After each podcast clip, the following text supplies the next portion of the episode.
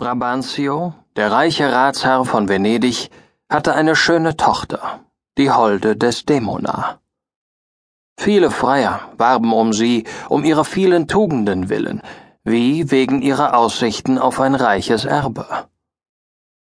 Aber unter den Bewerbern aus ihrem eigenen Lande und von ihrer Gesichtsfarbe sah sie keinen, den sie hätte lieben können – die edle Jungfrau, die mehr auf das Herz als auf die Gesichtszüge der Männer achtete, hatte vielmehr gemäß einer eigentümlichen Neigung, die mehr Verwunderung als Nachahmung verdiente, zum Gegenstand ihrer Liebe einen Schwarzen, einen Mohren sich ausersehen, einen Mann, den ihr Vater sehr schätzte und oft in sein Haus einlud. Auch war Desdemona nicht unbedingt zu verdammen, als ob derjenige, den sie zu ihrem Gatten erkoren hatte, dazu durchaus ungeeignet gewesen wäre. Abgesehen davon, dass Othello von schwarzer Farbe war, fehlte dem Mohren nichts, das ihn der Neigung der vornehmsten Dame zu empfehlen vermocht hätte. Er war ein Krieger, und zwar ein sehr tapferer, und durch seine Führung in blutigen Kämpfen gegen die Türken war er zum Rang eines Oberfeldherrn im venezianischen Dienst emporgestiegen, und er genoss die Achtung und das Vertrauen des Staates. Er hatte große Reisen gemacht, und Desdemona, wie dies die Art junger Mädchen ist, hörte ihn gern die Geschichte seiner Abenteuer erzählen, die er rasch zu durchlaufen pflegte, von seiner frühesten Erinnerung her – die Schlachten, Belagerungen und Zusammenstöße, die er bestanden habe, die Gefahren, denen er zu Land und zu Wasser ausgesetzt gewesen sei, wie er um Haaresbreite dem Tod entronnen, beim Sturm auf eine Bresche oder beim Draufgehen auf die Mündung einer Kanone, und wie der übermütige Feind ihn zum Gefangenen gemacht und in die Sklaverei verkauft habe, wie er sich in diesem Zustand benommen und wie er erlöst worden sei.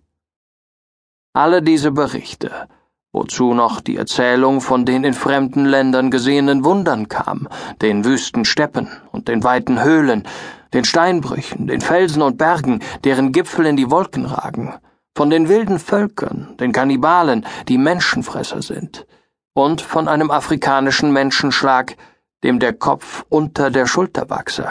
Alle diese Reiseberichte pflegten die Aufmerksamkeit des Dämonas so zu fesseln, dass, wenn ein Hausgeschäft sie irgendeinmal abrief, sie in aller Eile dies vollbrachte und zurückkehrte und mit durstigem Ohr Othellos Rede verschlang.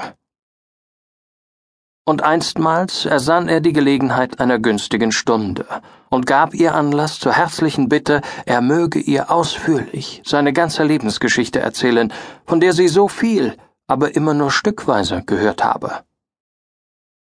Er erfüllte ihren Wunsch und entlockte ihr manche Träne, wenn er ein leidvoll Abenteuer aus seiner Jugend berichtete. Als seine Geschichte zu Ende war, gab sie ihm für seine Leiden eine Welt von Seufzern. Sie schwur mit reizendem Lächeln, alles sei wunderseltsam und rührend, unendlich rührend. Sie wünsche es nicht gehört zu haben, und doch wünsche sie, dass der Himmel sie zu solchem Mann geschaffen hätte, und darauf dankte sie ihm und bat, wenn je ein Freund von ihm sie lieben sollte, so möge er ihn lehren, seine Geschichte zu erzählen. Das würde sie für ihn gewinnen.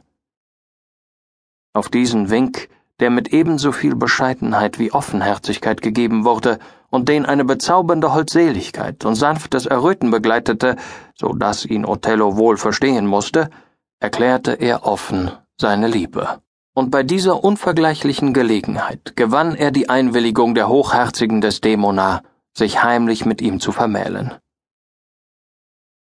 Weder Othellos Farbe noch sein Vermögen waren derart, dass er hoffen konnte, Brabantio würde ihn als Schwiegersohn annehmen. Er hatte seine Tochter nicht in ihrem Tun und Lassen beschränkt, aber er erwartete, dass sie nach Art vornehmer venezianischer Damen in kurzem einen Gemahl von Ratsherrenrang oder von Aussicht darauf wählen würde. Aber darin sah er sich getäuscht.